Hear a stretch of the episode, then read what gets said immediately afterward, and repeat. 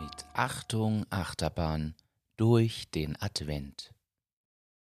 Gut gelaunt stapfte Weihnachtsmann Klaus zur Geschenkwerkstätte, die direkt hinter seinem Haus am Nordpol 1 liegt. Die Elfen arbeiten bereits fleißig. Schließlich war es schon Mitte September und zu dieser Jahreszeit flattern bereits täglich zahlreiche Wunschzettel ins Weihnachtspostamt. Zuversichtlich betrachtet Klaus die neuen Posteingänge auf seinem Christmas Book. Zu Beginn haben sich die Elfen noch gegen die elektronische Postannahme gewehrt, doch mittlerweile klappte alles wie am Schnürchen. Nach mehr als 150 Dienstjahren war der erste leise Schritt in Richtung Digitalisierung auch bitter nötig gewesen, denn Klaus musste immer häufiger feststellen, dass sich die Kinder nicht nur immer mehr wünschten, sondern ihre Wünsche auch immer öfter plötzlich wieder änderten.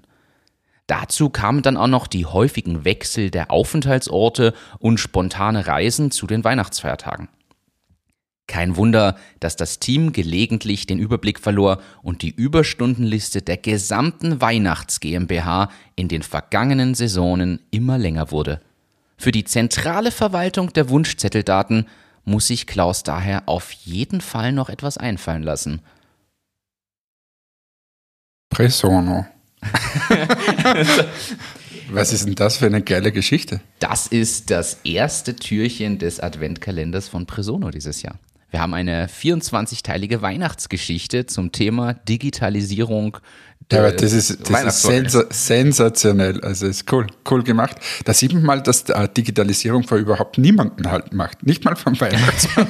ja, Habe ich eh schon gefragt, ob da in Zukunft E-Mails geschrieben werden oder ob, wie das so ist. Ja, du musst jetzt dranbleiben, die nächsten 23 Folgen der dann anhören oder warten bis zum Schluss, wo du die Gesamtgeschichte hören kannst. Da kommen ein paar spannende Twists. Ich möchte jetzt hier nicht zu viel verraten, aber so. Ist es, ist es, ist es so wie äh, Haus des Geldes oder so irgendwie? So spannend wie Haus des Geldes, wo man sich denkt, jetzt ist es aber soweit, jetzt. Und dann kommt der Weihnachtsmann wieder auf irgendeinen Kniff drauf. Ungefähr so, nur mit weniger Toten. Okay. Das ist gut. In der Weihnachtszeit sollten wenige Leute sterben.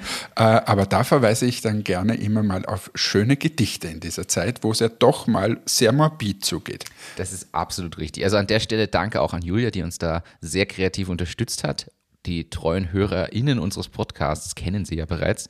Also danke an der Stelle und ich finde, das verbreitet auch wieder so ein bisschen Weihnachtsspirit. Und genau das brauchen wir und genau das wollen wir. Also viel Spaß bei eurer Digitalisierung in der Weihnachtszeit.